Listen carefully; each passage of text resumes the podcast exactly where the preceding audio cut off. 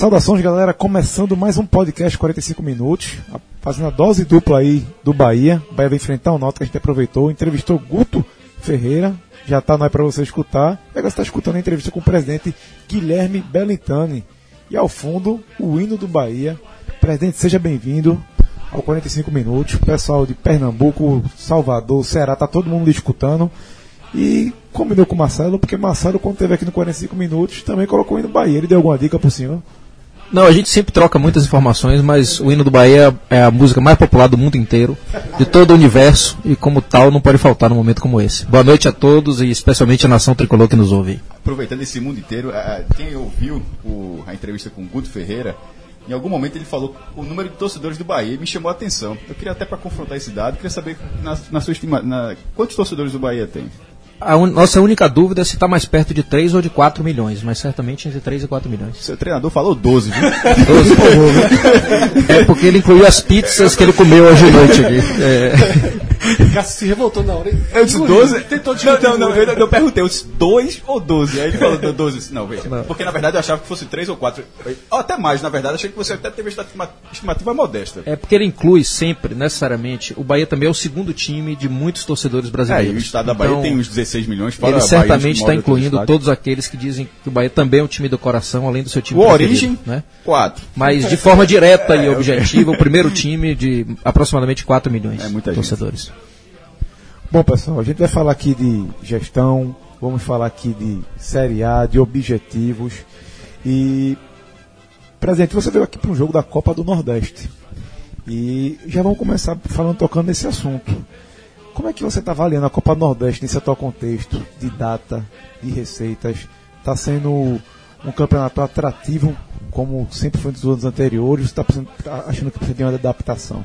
Esse, quando ele fala datas, é porque é uma coisa que a gente tem debatido bastante e talvez não tenha ficado claro, que esse fatiamento, você ter uma fase em abril, a outra fase mais terminar a Copa, a final da Copa no dia da, da Copa do Nordeste no dia da semifinal do Mundial. É, como é que você está vendo esse Você está achando que perdeu um pouco a intensidade? Primeiro eu vou falar o, a parte positiva, né? Um, um, campeonato que cumpre o seu papel de unir uma região que é apaixonada por futebol que tem clubes muito tradicionais, que tem um povo que curte e admira e é muito intenso na relação com seus clubes e com, com o futebol.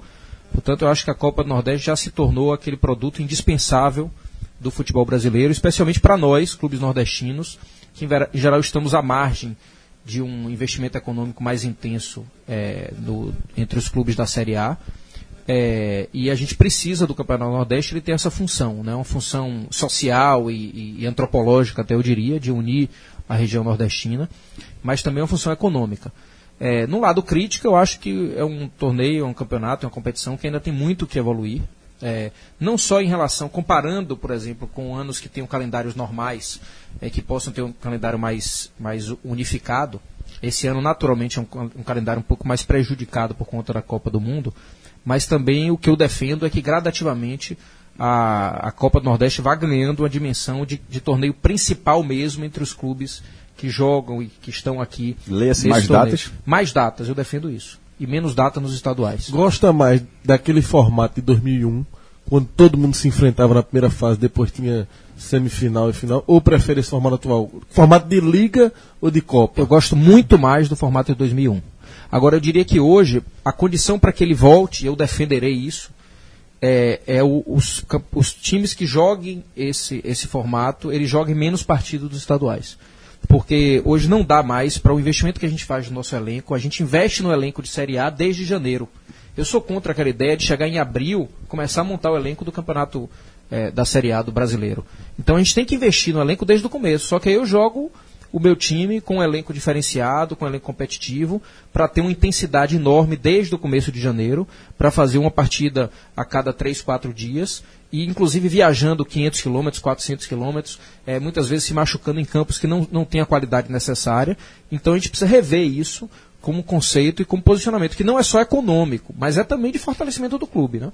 É, sobre o ponto positivo que você falou, primeiro que eu concordo, é, a gente já debateu muito a Copa do Nordeste e fala é, isso porque, como aqui de Pernambuco o esporte saiu, teve uma crítica muito grande em relação a, a, a essa decisão que o clube tomou. que era uma forma, uma, um, é uma forma social de, de rejuvenescer o futebol da região, uma coisa, um produto que está na sua mão e você, e você abre, que no caso foi o que o esporte fez. Mas, em relação ao desenvolvimento da Copa, por outro lado, o que você falou é semelhante ao que o esporte defendeu ao sair. Essa, essa redução de datas voltada para, de repente, um, um, é a competição já foi enxugada de 20 para uma fase principal com 16, mas nesse caso seria enxugar até mais para ter jogos principais. Primeiro, como fazer isso? É, como é que isso poderia acontecer na sua visão? E o segundo ponto, relacionando é, a relação do Bahia, as, as principais forças da região, como é que o Bahia enxergou essa saída do esporte? Se de lá para cá você, já que a, mudou a gestão há pouco tempo, se, porque Marcelo já tinha, chegou a conversar com Arnaldo Barros, mas eu não sei você, se você, Arnaldo Barros, o presidente do esporte, se você chegou a conversar com, é, o que é que o Bahia poderia fazer em relação a isso aí, já que, não, já que é algo que vai além de um clube, vai do futebol da região como um todo. É, primeiro que eu defendendo esse modelo que era mais próprio em 2001, eu defendo naturalmente que a, a quantidade de times que estejam, pelo menos no, no, que eu vou chamar aqui de primeira divisão, né, da, da Liga do Nordeste, da Copa do Nordeste, já que a gente pode inclusive defender uma segunda divisão, é, que seja exatamente algo tipo, eu não vou falar aqui se 12, 13, 14, 15, 16 clubes, mas que seja uma quantidade de clubes que dê um fortalecimento de fato. Com acesso e rebaixamento. Com, com acesso e rebaixamento, inclusive, que no primeiro ano seja colocado como o ranqueamento do CBF e a partir daí a gente tenha é, descenso e, e, e acesso a cada ano. É, que tenha mais datas, portanto, com menos clubes, um pouco menos clubes, mas também de outro lado, a gente está abrangendo mais clube, porque a gente joga um, uma segunda divisão ou uma série B nesse torneio. A gente é, coloca na primeira divisão menos clube, mas inclui mais na segunda divisão. A gente faz, por exemplo, mais datas e coloca um campeonato mais competitivo. Eu diria que, sob ponto de vista simbólico, a decisão do esporte de sair da Copa do Nordeste é aparentemente uma decisão que prejudica a união dos clubes do Nordeste, prejudica economicamente cada clube individualmente. Sob ponto de vista mais racional, se você for parar para fazer conta, a decisão do esporte é absolutamente coerente. Você concorda que, que a Copa do Nordeste dá prejuízo porque. Eu não tenho a menor dúvida. Dá prejuízo? Menor dúvida. Em não que tem, sentido? Não tenho a menor dúvida. Primeiro que o elenco que a gente precisa formar é uma conta que ninguém faz. Eu não, eu não teria meu elenco é, custando mais de 3 milhões de reais por mês. Já, no, na, já, na, já em já janeiro. agora? Já em janeiro. E a do esporte não é diferente disso. Ou é próximo a isso ou é perto É um disso, pouco mais. É um pouco mais. A folha do esporte é um pouco superior à do Bahia. Salvo engano. É, pelo menos no ano passado era. Ano passado era. Passado era. Esse Esse diminuiu, diminuiu um pouquinho. Deve, É. deve se igualar deve tá, estar A. muito parecida. É. Um clube que decide disputar um campeonato brasileiro que começa em abril e maio, não pode em janeiro não ter o seu elenco formado. Não pode se dar esse luxo. É de ter no mínimo 90 dias aquele elenco jogando junto para ter interação. Se a gente. Isso partir- você já acabou de responder outra pergunta. Que... então o que acontece no custo é o seguinte, nós temos que incluir no custo da Copa do Nordeste não só deslocamento, não só custos de viagem, de passagem, de, enfim, de hotel, de uma série de coisas, tem que incluir o, o custo de um elenco mais competitivo. Eu tenho que ter dois laterais direitos e dois laterais esquerdos em condição de jogarem no mesmo nível. Mas se for assim, se isso der prejuízo, é, pelo menos até 2022, com a projeção de receita da Copa do Nordeste fazendo contraponto, ela não vai dar lucro em nenhum momento, porque se as folhas forem de 3 milhões, ou seja, dura 3 meses, 4 meses, 12 milhões, de, de repente o Bahia o Esporte, e dificilmente em algum momento eles vão receber uma, uma cota desse tamanho. Não, a conta não seria exatamente essa. Não, se, se for por aí, É, porque aí você está presumindo que os quatro primeiros meses seriam bancados exclusivamente pela Copa do Nordeste. Não é isso que eu estou colocando. É porque o estadual praticamente É, não dá mas nada. o Campeonato Brasileiro, você também faz uma diluição da arrecadação dele para o ano inteiro. Né? Você não paga, você não coloca na conta que o Campeonato Brasileiro só começa a te remunerar em abril e maio, não. Ele tem cotas, a cota é dividida ao longo de 12 meses. O que, que eu quero dizer? Que a Copa Nordeste, para a importância que ela tem, para a dimensão que ela tem, na mobilização da nossa torcida, é, no investimento que nós precisamos fazer, porque a gente não quer ter um clube que entre do tamanho do Bahia. Ele não pode entrar para aceitar a ideia de ficar em quinto, sexto, sétimo. Ele tem que, pode até, até ser que eventualmente aconteça. Se for quarto da turma já vai achar ruim? Pronto, mas então nós temos que entrar para disputar. Para disputar com, com times como o Ceará, Fortaleza, como o Esporte Santa Cruz e Náutico, como o Bahia e Vitória, nenhum desses vai querer entrar com um elenco que seja inferior ao outro. Vai querer esforçar o máximo. Então, portanto, quando a gente faz esse esforço e a, a premiação que a gente tem, a remuneração que a gente tem, não é proporcional ao investimento que a gente faz, eu não tenho a menor dúvida que a Copa do Nordeste é um campeonato, sob vista financeiro, é negativo, ele é deficitário.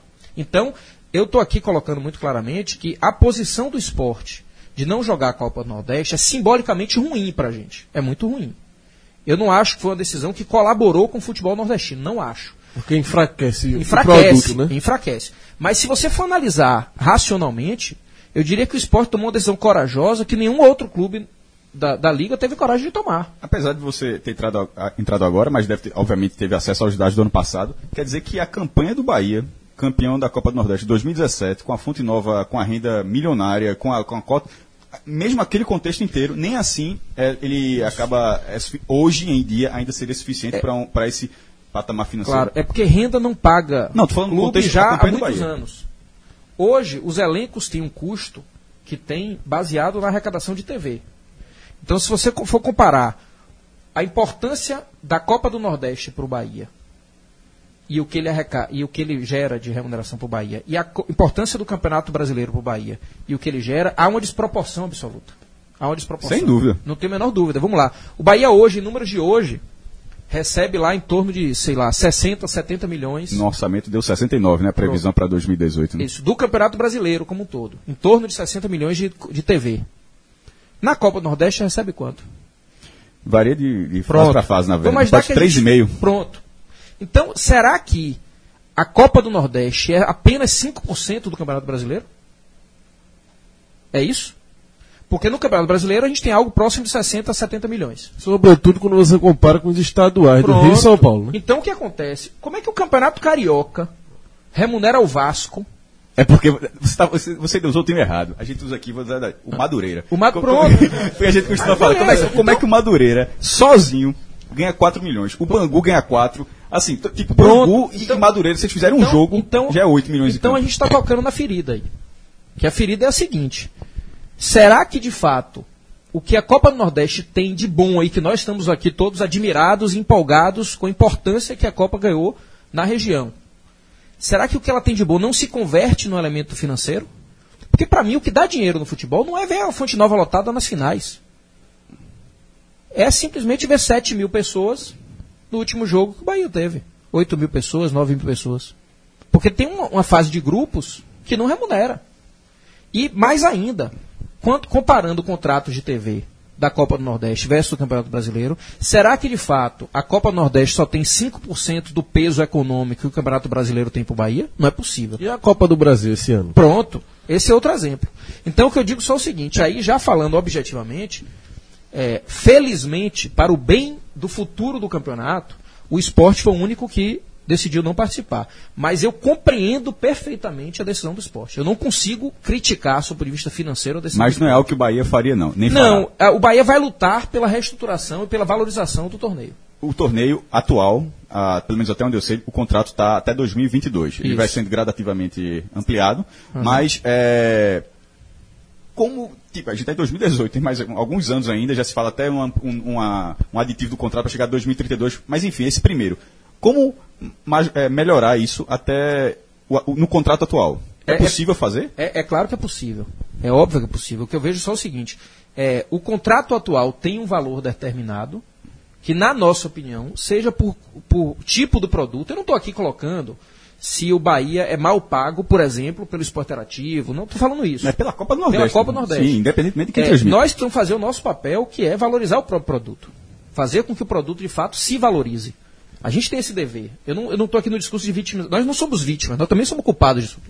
Então a gente tem que fazer um esforço para melhorar o produto, Alguém assinou, né? Exatamente. Melhorar o produto, valorizar o produto, inclusive ao longo dos próximos anos, porque é, contratos existem para serem rediscutidos. O que não pode, logicamente, é uma deslealdade dizer de uma hora para outra assim, ó, o contrato que é 10 a gente não quer mais, ou dão tanto, ou multiplica por três ou a gente vai sair. Não é isso que o Bahia vai propor. O que o Bahia vai propor é uma reconstrução do modelo do torneio para aproveitar que ele já é um sucesso e é na hora que tem o sucesso que a gente deve aprimorá-lo. Se esperar o insucesso para aprimorar, já se perdeu, que é o caso dos estaduais. Bom, vamos dar uma paradinha aqui, nossa entrevista, e vamos apresentar uma oportunidade que o pessoal de Salvador está achando a gente, que Fred, do Twitter tá nervoso. Esse pessoal tá aqui já cobrando, já, já tá cobrando novas entrevistas, elogiando. Valeu, galera. Mande críticas também, que a gente sempre procura melhorar. Mas isso aqui ser como crítica, não. Não tem nem como reclamar que faltou alguma coisa. Quer conhecer Porto de Galinhas num precinho que o pernambucano já sabe decorado graças ao podcast 45 minutos? Acesse lá vilageportogalinhas.com.br, escolha a data e coloque o código podcast 45. Meu amigo, a mágica acontece. 40% de desconto Real. real. E outra coisa, o voo Salvador-Recife, esse Salvador é baratinho. Baratinho. Veja só, é uma grande, grande possibilidade mesmo para você ter seis, três, quatro dias, dois, três dias diferentes.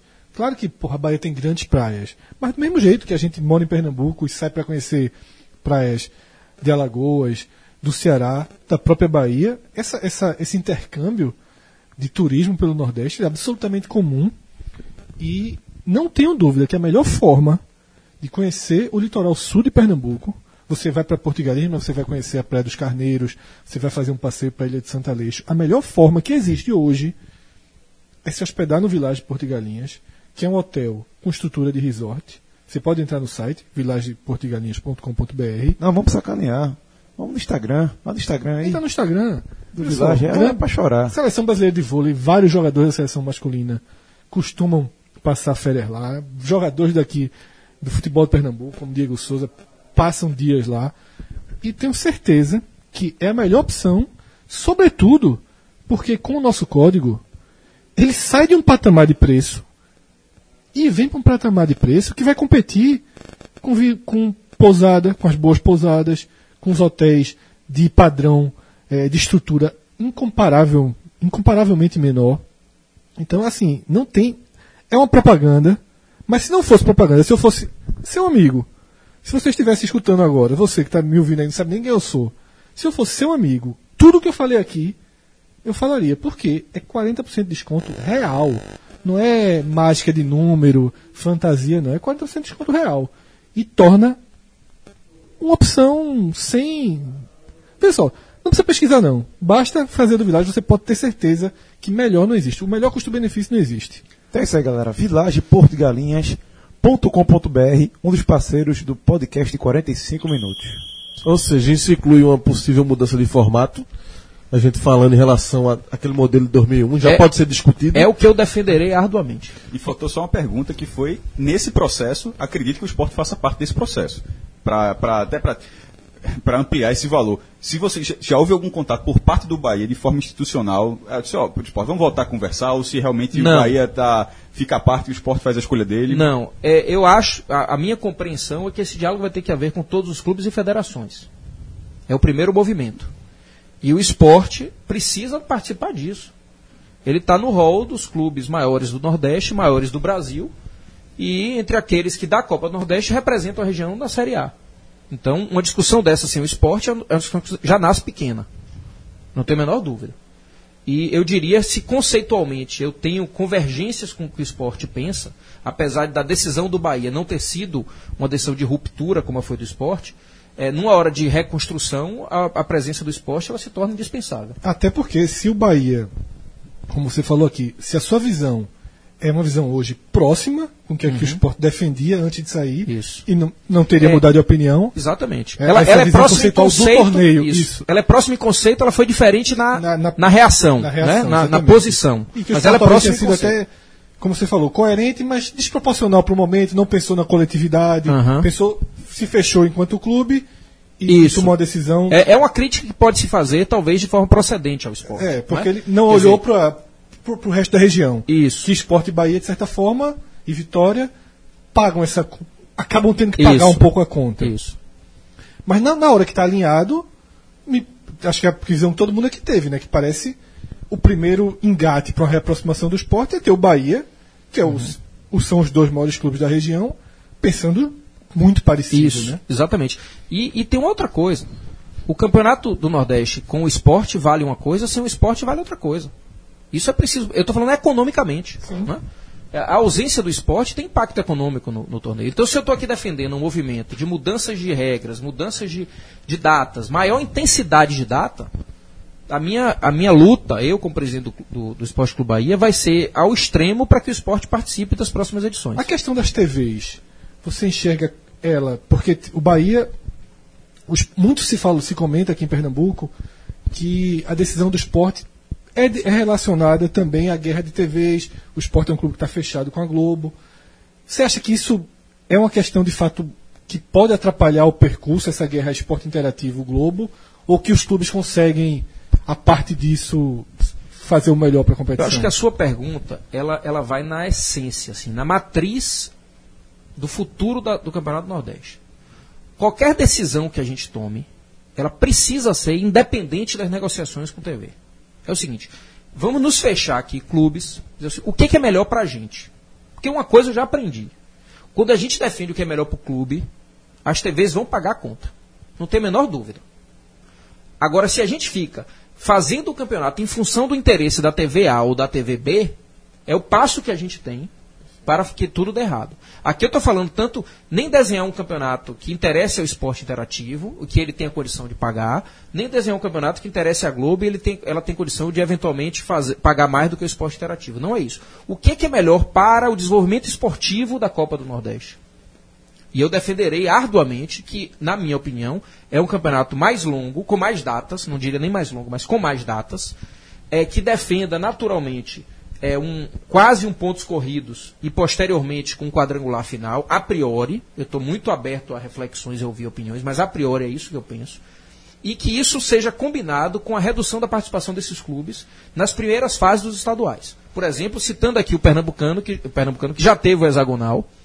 O que você acabou de, pro- o que você acabou de propor foi- acabou de ser desfeito, Desfeito aqui. aqui. Pois Foi- é. Porque não acabou não dando muito certo, pela forma, com- pelo menos da forma como aconteceu. Pronto, mas aí o que, que, o que, que acontece, na verdade? Os grandes só jogam. Quem jogar no Nordeste só joga o hexagonal. Exatamente. Então, ou só joga, no caso do Bahia, no quadrangular. O Bahia, se tem, um- se tem um campeonato nordestino fortalecido, não tem porquê ficar disputando nove jogos numa primeira fase do Baiano, é, em campos ruins, em, em estrutura ruim, viajando 500 km de ônibus, porque na cidade não tem a estrutura, muitas vezes, de um. De um Às vezes é mais fácil jogar em. Fortaleza Claro, do que no interior. com né? certeza. E veja, não é nenhum demérito para nossa torcida que é imensa no interior da Bahia. Não é demérito. Mas a gente precisa entender que às vezes determinadas praças não têm condição de o campo, a qualidade do campo. A gente teve um atleta é, é, é, é, que foi que, que teve foi contundido por qualidade do campo. Só que ele está ganhando um salário que a gente tem que pagar ele contundido ou não. É o futuro profissional do atleta, é a preservação da, né, da atividade física e do corpo do atleta, que é a função do trabalho dele.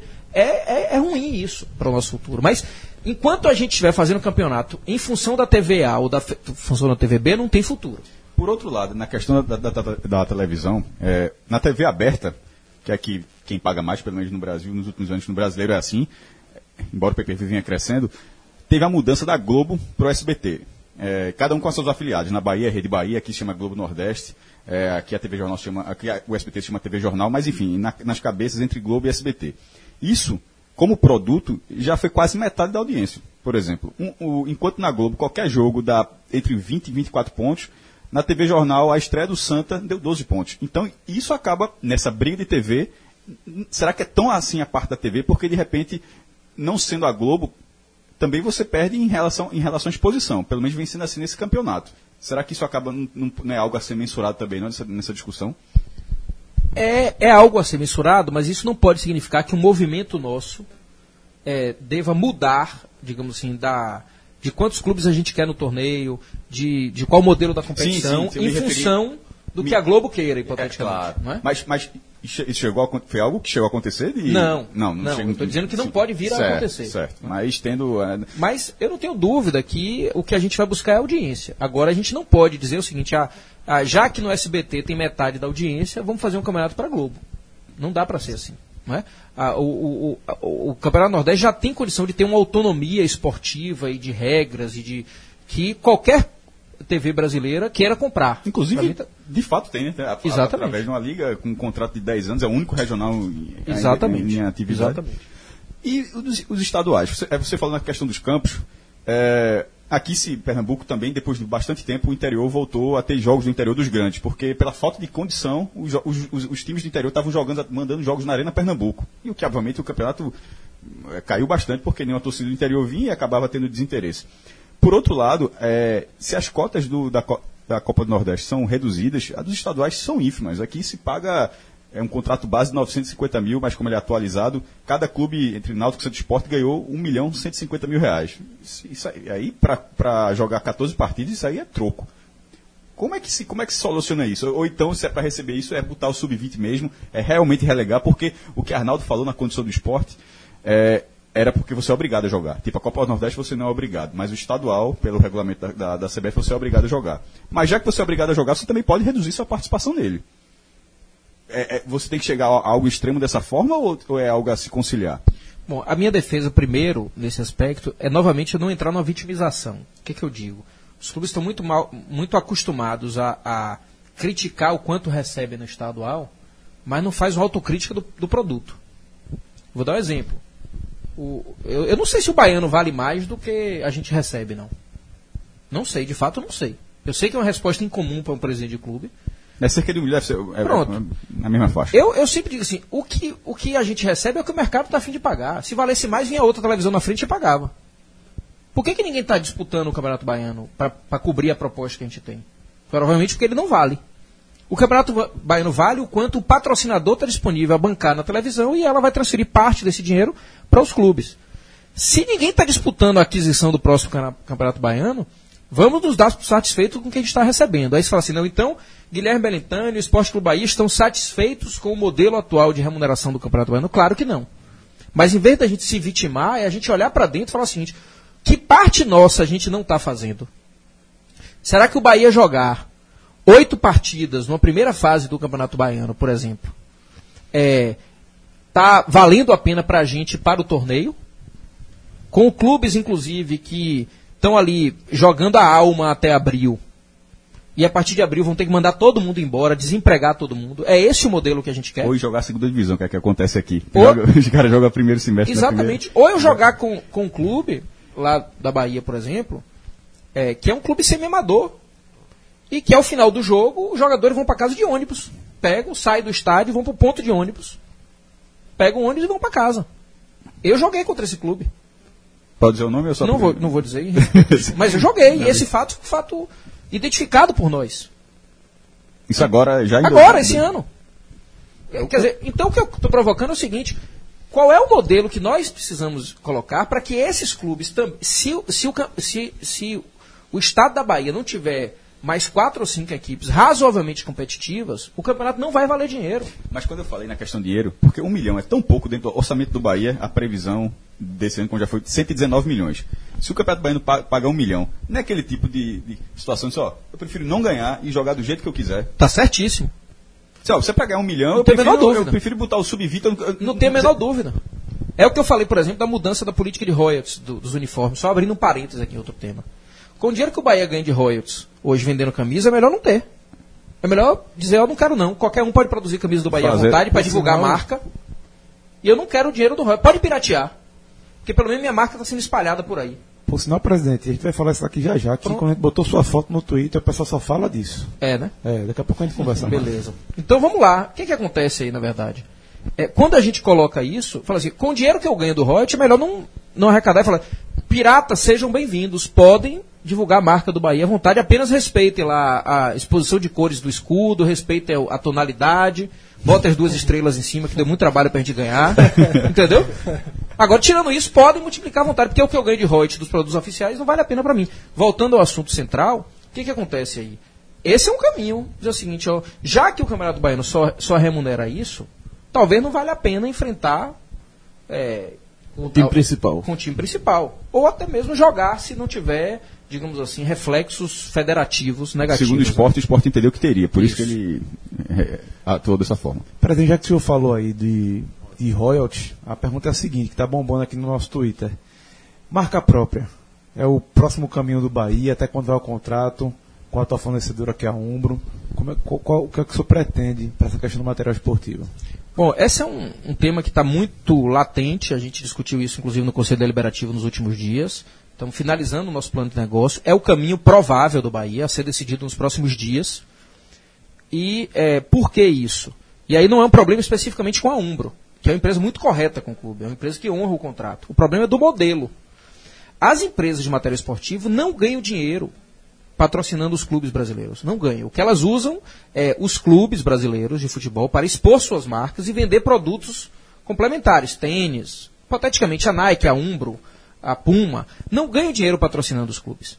Não é a camisa, a venda da camisa do clube que faz com que ela seja remunerada. O que ela é remunerada na hora que ela vende é uma chuteira para os, para os batedores de baba, para quem joga bola, ela vende a camisa de clubes de corrida, a camisa que o cara vai para academia, isso tudo é o que remunera. Então, o modelo atual é um modelo de exposição de marca. O Bahia, quando tem a Umbro, que repito, é uma empresa muito correta no cumprimento das suas obrigações com o clube, o Bahia pega, ganha 10% de royalties dessa marca sobre o preço que é vendido ao lojista, o que significa mais ou menos 50%. 4% do produto final. Deve quer dizer, 50% a cami- já vem- Exatamente. é, Metade pouco. do preço É. que, é, que é- que é vendido na loja é pelo qual o lojista compra. A grosso modo, a camisa do Bahia é vendida a 240, o lojista recebe isso a 120, 110, 120, e o Bahia ganha 10% sobre esse 110, que é mais ou menos 11 reais. 11 reais numa camisa. Significa que o torcedor do Bahia bota 240 reais em um produto, assina um cheque de 240 reais, e o Bahia só, só ganha 11. E o Bahia vende mais ou menos quantas camisas por ano? 80 mil, mais ou menos. Por ano. Por ano. 70, 80 mil. Então, o que, é que significa isso? Que num, num negócio de 80 mil camisas a 240 reais, a gente está falando algo, um volume de negócio de 20 milhões de reais, bancado pelo torcedor do Bahia. Quer dizer, todos os torcedores juntam e compram um produto do Bahia específico, que somado essa compra dá 20 milhões de reais. Isso vem quanto para o Bahia? 800 mil reais. Então eu digo o seguinte, torcedor não compra hipoteticamente mais camisa, coloca esses 20 milhões de reais em outro produto, como por exemplo no plano de sócios. É muito melhor que o torcedor, em vez de comprar uma camisa, vire sócio do clube. Mas a- o Bahia, Disparadamente o melhor. Bahia só, só tem o royalty, não teve nenhum. Porque hoje em dia acontece muito de, de- da marca também ser um Não, patrocinador. tem um enxoval. Tem um, enxo... Tem o enxoval e o royalties. o enxoval e o Não, royalties. mas tipo, não tem. Como tem um caixa, não tem uma, uma, uma verba mensal. Não, tem 300 mil reais de luvas por ano, que no meu conceito mercadológico é o que ela paga para expor a marca dela aqui no peito. do- patrocínio. É o patrocínio. Para mim é patrocínio isso aí. Por ano. Por ano, 300 mil. Pô. Tá muito baixo. Aí você fala assim, é baixo para o Bahia? Não, no Brasil inteiro é assim. No Brasil inteiro é assim. Quando um clube brasileiro divulga assim, ah, fechou o contrato com a empresa tal, 10 milhões de reais. Aí você vai apurar o contrato. Desses 10 milhões, o que, é que ele faz? Ele pega todo o enxoval que ele recebe, calcula a preço de mercado, como se uma camisa que meu, meu jogador, Zé Rafael, vai entrar amanhã com a camisa. Eu recebi essa camisa da Umbro. No contrato, hipoteticamente, eu calculo como se ela custasse 240 reais, que é o preço que o consumidor final paga. Não é isso, gente. O custo de produção da camisa é 50, 60, 70 reais. Só que eu divulgo, para ficar bonito com a minha torcida, eu divulgo que meu contrato é de 10 milhões de reais. Não é isso, eu não estou recebendo 10 milhões de reais em dinheiro, estou recebendo 300 mil, mais 800 de royalties, o resto é enxoval, que a preço de mercado é, 25, 30, 40 mil peças vezes X reais de preço de mercado, dá esses milhões aí. A torcida fala, "Bê, beleza, o clube arrecadou não sei quantos milhões. Mentira, não é verdade isso. Você tem mergulhado nos exemplos de. de- imagino, imagino eu que nesse momento você esteja estudando ao máximo Muito, o muito. exemplo de marca própria. Muito. Nenhum clube é, do porte do Bahia Certo. fez essa experiência. O Santa Cruz talvez seja o mais próximo Isso. em relação a número de torcedores. Por quê? Mas não, não- hoje tem um mercado abaixo do mercado do Bahia pela divisão, Isso. pelos últimos anos. Então, assim, o Santa Cruz seria um modelo mais próximo. Você Isso. conversou com, com Conversei com o presidente, eu conversei, ele está satisfeito com a experiência, bem satisfeito, apesar de entender que não houve uma alavancagem significativa da venda, por conta, inclusive, do momento esportivo que o Santa passa. Sim. É, mas, sob o ponto de vista do modelo do negócio, ele está muito satisfeito. Por que, que essa revolução não ainda chegou nos clubes maiores? É, apesar de já ter clubes grandes, como o Paysandu, como o Santa, por exemplo, é, que fizeram isso, ou em Fortaleza, ou o Bahia, que dos clubes da Série A é um dos poucos que estão pensando nisso. Por quê? Porque quando a gente fala que o Bahia pode sair de 800 mil de royalties por ano para uns 4 ou 5 milhões de royalties por ano, com modelo de marca própria, eu estou falando de um acréscimo de 5, 6 vezes no faturamento, mas em volume unitário é um acréscimo de 3, 4 milhões de reais. 4 milhões de reais.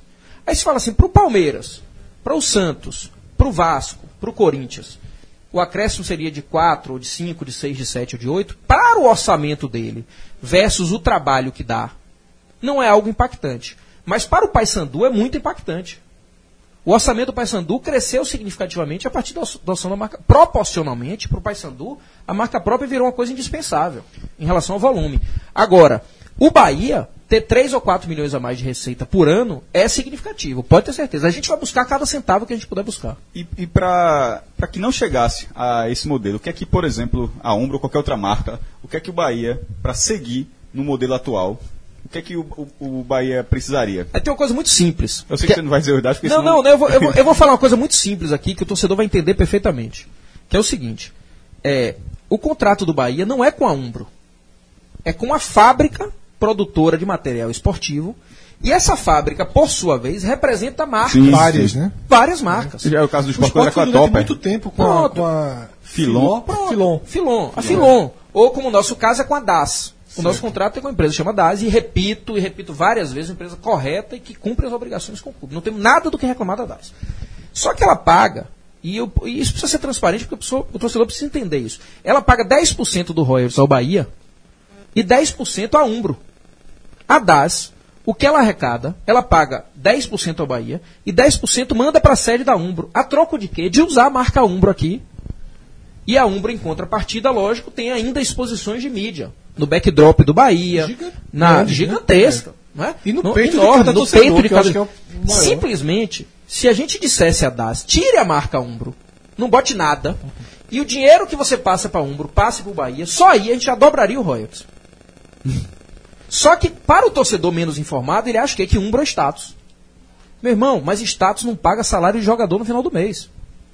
Simplesmente se a gente dissesse, tire a marca Umbro, não bote marca nenhuma aí, a gente já dobraria a arrecadação. Chegou a ser Me diga contra a uma proposta, coisa. é isso? Chegou, mas não é suficiente pra gente. Que eu agora fiquei curioso. A questão do enxoval repres- representa que percentual no, no valor total do contrato? N- Não, não dá para eu te dizer essa resposta, porque depende do critério que você use. Se você usar o critério de valor de custo unitário da peça, ele representa pouco. Se você usar o critério de valor de venda na Centauros da peça, é um valor milionário. Então vamos lá. Hipoteticamente eu recebo aqui 10 mil camisas de jogo. Né? O número não é esse, eu não sei exatamente quanto é, mas vou, vou aqui dizer. 10 mil camisas de jogo. Se o custo dela é 60 mil reais, ou 60 reais, o custo desse enxoval é de 600 mil reais. Se você coloca como critério 240 reais, o custo é 2 milhões e 400. É basicamente como você quer divulgar. Só a camisa, né? S- Só para dar um exemplo. Uma- do mesmo jeito que eu, que eu fiz a pergunta que você está mergulhado nas marcas próprias, queria saber como, como é a sua avaliação, até onde você pode saber, que eu imagino que a informação seja não seja clara de outros clubes, que seguem com, com marcas, com contratos que aparentemente são bons. É como você falou, o esporte está. Dá o exemplo do esporte, que tá fechando com a, fechou com a Under Armour e se fala em torno de 8 milhões. Chegou a ter uma matéria com 12 milhões, mas se considera irreal. Você con- consegue ter uma informação das empresas ou de clube? Eu tenho o exemplo do esporte só para citar, porque é um clube do Nordeste de patamar semelhante ao Bahia. Mas mesmo com Santos, Botafogo, Atlético Mineiro, você tem conversado com os presidentes para saber se há um modelo, eh, seja com a Topper ou com qualquer outra marca, que pudesse equilibrar um pouco essa conta por- e que, o, e Que aumenta o holiday. que aumente, que aumente o ganho final vamos do lá, Bahia sua pergunta- sem estar defasado. É porque eu fiquei com a sensação, Ah. posso estar equivocado, Claro. que o contrato do, Ba- do Bahia com a como é o nome da empresa? Ah, com a DAS. Com a DAS e consequentemente com a Umbro, me pareceu defasado. Não sei se Não. não, não está defasado. É de É fato isso que eu estou dizendo. Sua pergunta é ainda uma pergunta de quem não acredita de que um outro modelo é possível. Certo. É natural, é uma pergunta provocativa. Vamos lá, a gente não precisa, 90% dos clubes brasileiros não precisam de nenhuma marca internacional no seu uniforme. Salvo por uma questão de mero status do torcedor. Só isso. O impacto disso na venda de camisa é zero. Se você tirar outros clubes, e isolar alguns clubes, como Flamengo e Corinthians, por exemplo, que podem ter um consumo fora do Brasil, o Bahia não tem, o Bahia não vende camisa fora do Brasil. Deixa eu só interromper. Porque o esporte aparece de forma desproporcional ao tamanho dele na lista das maiores camisas vendidas. Ele é quinto, sexto, em todos os rankings que são divulgados. Vendidas onde? ou na Netshoes, ou na Centauro, ele costuma, ele beleza. costuma é, é, ficar numa posição que não, o esporte não é quinto e sexto em Ok. nada do país. Aí, aí você tem que Você acha que a analisar outra coisa. levou, Pronto. ou Aí o que que status levou a galera a comprar? Não acho. Não Acho acho, que não? não? acho, não acho de jeito nenhum. O que eu acho aí basicamente é um jogo comercial, que é o seguinte: se você pega os rankings do- das empresas, tipo Netshoes e Centauro. Centauro. por exemplo, o que vai fazer com que ela venda mais ou menos é o impacto promocional daquela camisa naquele, naquele site. Não quer dizer que ao final da- no final das contas haja uma venda significativa. Vamos lá, vou dar um exemplo. O Bahia vende 70 mil camisas por ano hoje. Quantos o Paysandu vendeu em 2017? 110 mil. tem alguma coisa errada. Isso tem. Né? Com todo o tamanho que o Papão tem lá no Pará, o impacto da sua torcida. Não, proporcionalmente era para o Bahia Não é- vender não é 200. razoável. se Pronto. Eu quero dizer é só o 110, seguinte: esses rankings 200. não são rankings reais de mercado. São rankings das sites, dos sites que usam ali é, queima de estoque, que usam uma série de outras circunstâncias para é, produzir os rankings e eles não refletem necessariamente a posição do mercado real, do mundo real de venda de camisas. Mas o que eu quero dizer é o seguinte: é, não vejo nenhuma hipótese de, de haver um avanço, um- uma mudança significativamente de consumo do produto A, B ou C de um clube A, B ou C em razão da, da marca que, que, que é a produtora daquele uniforme. Para mim, a hipótese disso acontecer é muito perto de zero.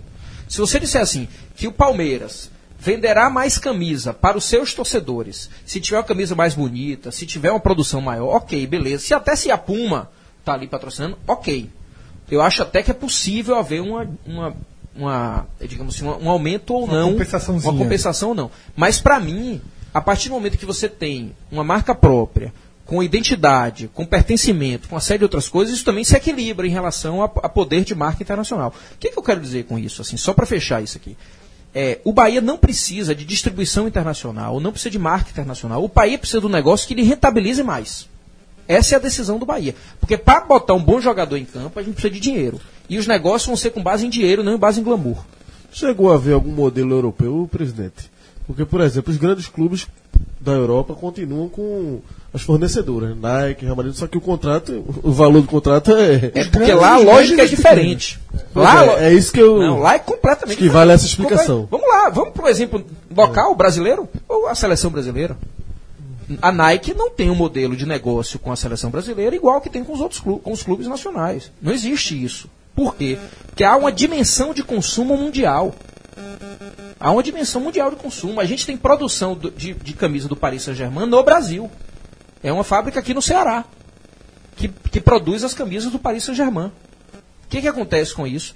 Quando a Nike, a Adidas patrocinam clubes é, do, do eixo europeu e que a gente tem uma divulgação mundial das marcas, a venda de produtos Nike na China aumenta. Não é de produtos Nike daquele, daquele clube. A venda de produtos Nike.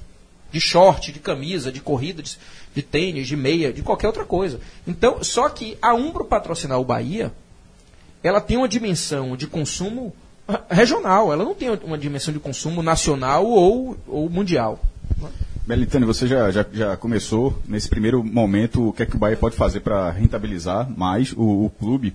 E seguindo ainda nessa linha, é, o, orçamento do Bahia de 119 milhões vai ser é o terceiro ano seguido que o Bahia passa de 100 milhões. Até, até então o Bahia nunca tinha chegado a esse patamar, já são três anos assim, mas tipo, teve quando assinou com o Esporte Interativo chegou a bater 129,8, então fica nisso, entre 100, 100 milhões e 129 milhões. Eu queria saber, no seu mandato, é, a estimativa se de sair desse patamar. Tipo, além dessa questão da marca própria, o que é que o Bahia poderia fazer para mudar desse patamar? E até dando outros números desse- de- do orçamento desse ano, o clube, por exemplo, apesar de ser 119, só 16 milhões de bilheteria. Assim, é impressionante como um percentual é tão baixo de renda, 69 de TV, como já, já foi falado, e 7 milhões de venda de jogadores que já foi já, já ficou virou poeira, né, depois das vendas que o Bahia fez no começo do ano. Mas queria saber é, esse ponto, até o final do seu mandato, se você tem estimativa de deixar o Ba- Bahia em que patamar de orçamento. Excelente sua pergunta, eu vou divergir um pouco da sua análise. Não, na, na verdade só fiz. Não, não você, é, é- é- você pega os números e, e a análise, a reflexão sobre os números está equivocada. Pelo seguinte, em 2016, de fato, o Bahia faturou 129, salvo engano. Isso. Só que ali teve 40 milhões de luva do esporte. Exatamente. Então, na verdade, verdade, verdade, receita corrente 89. 90 milhões. A luva é um ponto, é um ponto fora da curva. A gente não pode colocar isso no Não, planejamento. isso, isso aconteceu inclusive com Vitória e com o Sport também. Exatamente. E a luva, inclusive, a ideia do clubes internalizarem isso como orçamento corrente é que fez com que em 2017 todo mundo tivesse dificuldade para pagar salário.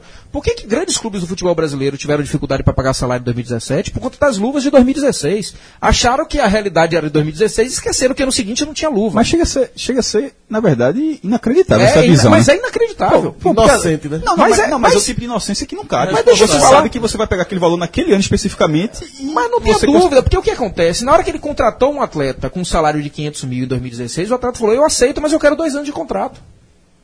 Então o contrato foi para 2016 e 2017. Chegou 2017 e ele não conseguiu pagar a conta.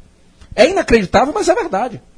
É tão, é tão louco quanto simples assim. Né? É, um, é, um, Então, por é isso que eu não acredito, porque é tão simples Então essa vamos lá, o que, que o Bahia fez? O Bahia não internalizou o seu movimento. Não entrou no caixa. Não é. en- entrou no caixa, não entrou Não, na receita, na despesa corrente. Sim. O Bahia fez investimentos em 2016, inclusive em relação à recuperação de patrimônio, que não internalizou isso na sua despesa corrente, não contou com aquilo para 2017. Então, 2017 a gente volta a uma realidade normal que chegou a 100 milhões. Então, 90 milhões em 2016. Lo- Eu estou tirando aqui a luva do esporte interativo. Ela é contabilizada no balanço que tem que ser contabilizada. tem que ser, mas ela não é considerada por nós uma mudança estruturante do clube em relação à captação de receita. Talvez uma decisão já pensando na próxima gestão e que outros clubes não estavam nem aí para Não, gestão talvez até pensando na própria gestão, já que a gestão de Marcelo, o meu antecessor, foi até o final de 2017. Ele, ele foi responsável com, com a sua própria gestão. Né? Foi também outros atos mostraram que ele foi responsável também com outras gestões na sequência, como no caso a minha aqui.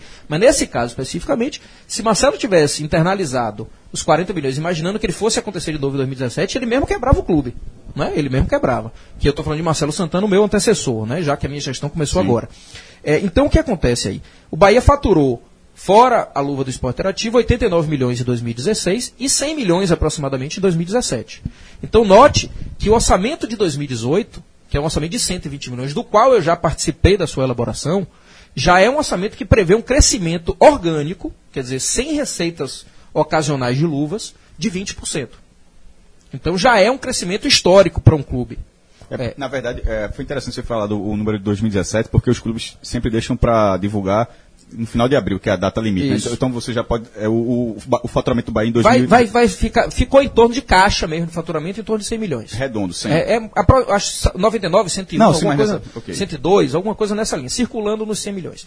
Então, na verdade, quando a gente projeta um orçamento para 2018 de 120, é um crescimento de, de 20%. Né? Nesse contexto, sim. E aí, nessa linha, o que, que a gente tem projetado para os três anos da nossa gestão? 100, 100 milhões em 2017, a gente planeja em 2020, que é o terceiro ano da minha gestão e o, o ano de encerramento, a gente tem ao longo dos três anos crescimento de 50%, que é mais ou menos 17, 18% ao ano.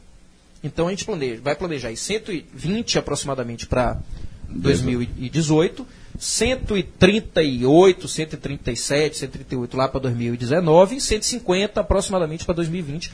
Essa é a escala que a gente quer. Se eu sair como presidente ao longo de três anos, tendo aumentado 50% do faturamento do clube, eu acho que eu cumpri a minha missão, que foi o que nós divulgamos e nos comprometemos Sobretudo na eleição. porque, possivelmente, clubes de porte acima e próximos, como o Botafogo, pelo menos hoje, não sei se eles vão ter um crescimento. é, um, um crescimento percentual desse tamanho. Então, assim, se o Bahia crescer 20% no ano, não sei se o, Bota, se o Botafogo, que está um, algum patamazinho, está um degrauzinho acima, se ele vai. Estava ter um no estudo esse parâmetro dos principais clubes ali. Os aproximação. clubes que estão no patamar do Bahia, Sim, o que eles crescem por Está no estudo e tem outra coisa que a gente tem que analisar, que o número às vezes esconde, né?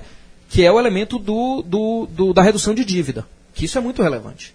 O Bahia, com faturamento de 120 milhões esse ano, 36 milhões vai ser de pagamento de despesas de outras, outros é, pré-2018. O passivo aqui do Bahia, no último balanço divulgado, pelo menos estava 214, na verdade vem caindo, né? Foi 255 em 14, Isso. 216 em 15 e 214 no último. Isso. E Então esse a gente, agora a gente já deve- vai chegar para perto de 200 milhões. Vai pagar 36. Não, 36 a gente paga esse ano, então vai surgir no balanço do ano que vem. Não, então, o, o que vai sair agora, o balanço sobre 2017 é 14 milhões. Ou seja, Exatamente. Então o que, é que acontece aí? Você tem um faturamento de 120 e 30% desse faturamento ser de pagamento de dívida é algo muito representativo. Isso, o Flamengo é um É modelo nesse sentido. Não tem a menor dúvida. O Flamengo é um exemplo para o Brasil inteiro. É, o Bahia vem fazendo, é, e começou esse processo muito parecido com o Flamengo. é? Começou o processo de responsabilização da dívida. O Flamengo joga, lógico, numa escala muito maior, porque o Flamengo tem uma receita muito maior do que a nossa, tem, e, e operou um crescimento de receita significativo, que a gente ainda tem limitações, né? pelos próprios produtos que a gente tem à disposição. É, mas o movimento que o Bahia vem fazendo, que não é só de crescer receita gradativamente, mas é de manter responsabilidade no pagamento da sua dívida. O que, para médio prazo, você vamos fazer um cenário de seis anos, quer dizer, eu, no período 18, 19 e 20, o meu sucessor lá, 21, 22 e 23, a gente termina em 2023, provavelmente há um, um indicativo de terminar 2023 com pagamento completo da dívida Zerar trabalhista, dois- zerar a dívida trabalhista e zerar a dívida cível. Marcelo Santana deixou alguma? Não, não tem, não tem dívida trabalhista da gestão de Marcelo. Que é um, é um É, problema eu diria que tem pequenas né? dívidas é, pequenas reclamações trabalhistas, nem, não tem de atleta, por exemplo. Não tem reclamação trabalhista de atleta. Porque a gente paga tudo que tem para pagar, não pagamos nada mais, mas nada menos. A gente não faz esse negócio de vai, vai discutir na justiça, o FGTS eu pago, não, existe isso. Não existe. Então a gente só contrata o que pode pagar. Agora, o que, que acontece? Reclamação trabalhista de um funcionário aqui, outro, é normal, mas coisas muito pequenas.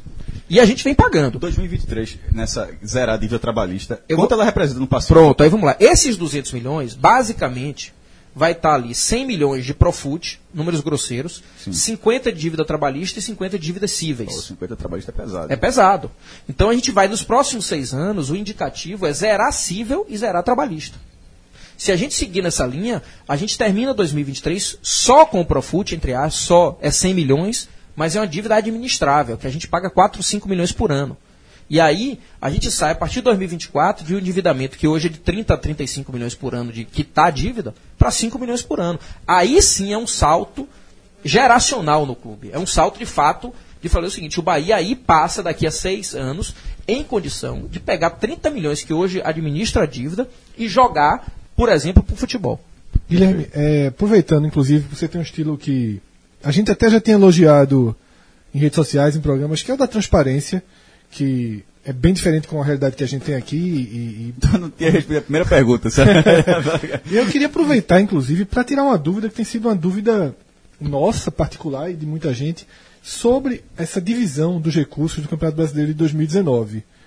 Porque há duas correntes, é, e de fato até aqui eu não, não consigo confirmar, não sei se você já teve a definição disso enquanto presidente do clube, que é o seguinte, vai mudar a divisão dos recursos da TV aberta, da Globo, né? Que o Esporte Interativo chegou e acabou conseguindo indiretamente pressionar a Globo a fazer essa divisão.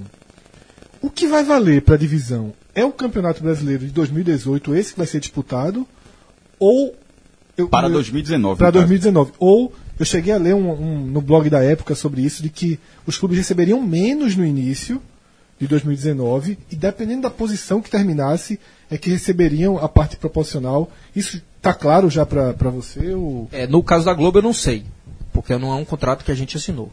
É, no caso do esporte interativo, o que vale é o campeonato do ano corrente. Do ano corrente. Do ano né? corrente.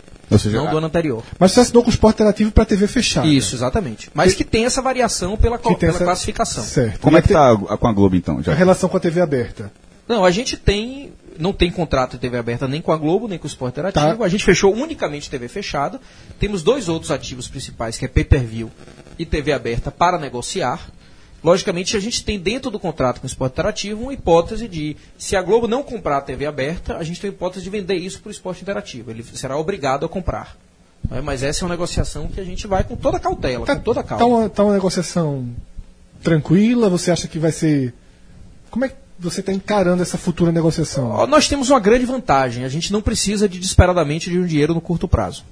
O Bahia continua ainda com déficit para 2020, ou 2018, melhor dizendo. Você pergunta assim, a gente projetou 100, 120 bilhões de receita, mas só temos até agora garantido 112. Aquelas luvas já, já voaram? ou Já, tá- já. Já, já desapareceram. lá. Dinheiro na mão é venda É, apesar de você. É a luva de 2016, né? Eu não era, logicamente, Apesar presidente de- do clube, mas...